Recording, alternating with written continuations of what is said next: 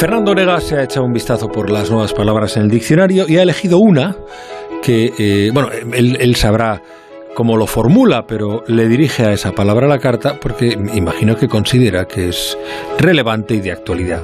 Pifostio. Pifostio. Fernando, muy buenas noches. Muy buenas noches, Juan Ramón, y buenas noches, Pifostio.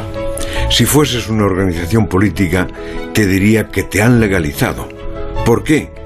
Porque la Iglesia del Idioma, que es la Real Academia de la Lengua, te aceptó en su Santa Santorum, que es el diccionario. Has entrado en el diccionario como entró el cachopo, que llegó a tener un rey pero no tenía visto bueno académico. Como entró transgénero, que no estaba a pesar de lo mucho que se usa en algunos ministerios y en mítines. Como entró poliamor, yo creo que en homenaje a Nuria Roca y Juan del Val, sus grandes difusores. Como sin Dios, que muchos pensaban que era un taco a lo, gordo, como chuche, incorporado como reconocimiento a Rajoy que usó las chuches en campaña electoral, y como otras palabras sobre las cuales la Academia cumple el principio de Suárez, hacer normal en el diccionario lo que a nivel de calle es simplemente normal. Y tú, Pifostio, has sido uno de los términos que estaban en la calle y la academia te hizo normal en su código.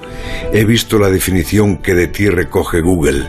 Lío, situación o asunto confuso, problemático o difícil de resolver. Dios, Pifostio, tú no eres una palabra, eres la crónica de España de cualquier día. Si me apuras, la historia de España de cualquier época. Recuerdo un anuncio de Calver con una señora estupenda y esta leyenda que hoy sería blasfema. Toda tú eres un culito. Hoy las actas del Consejo de Ministros podrían venir con un mapa de la nación y un letrero. Toda tú eres un pifostio.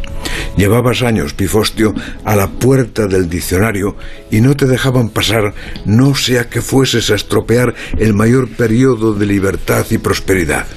Pero ahora los del diccionario miraron el panorama, las tribulaciones del emérito, el 25% del castellano, los cristos de casado con Ayuso y Calviño, la reforma laboral, la Omicron, los ministros, los no ministros, el Falcon, la tanqueta, los ocupas, la coalición, los politólogos de guardia, el volcán, las inundaciones, y una voz dijo, la tormenta perfecta.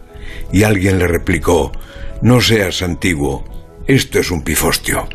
Y ahí, así, te legalizó la Real Academia. Y ahora que eres académicamente legal, abajo la autocensura. Toda tú, España, eres un pifostio. Todo tú, pifostio, eres el retrato de España. La brújula.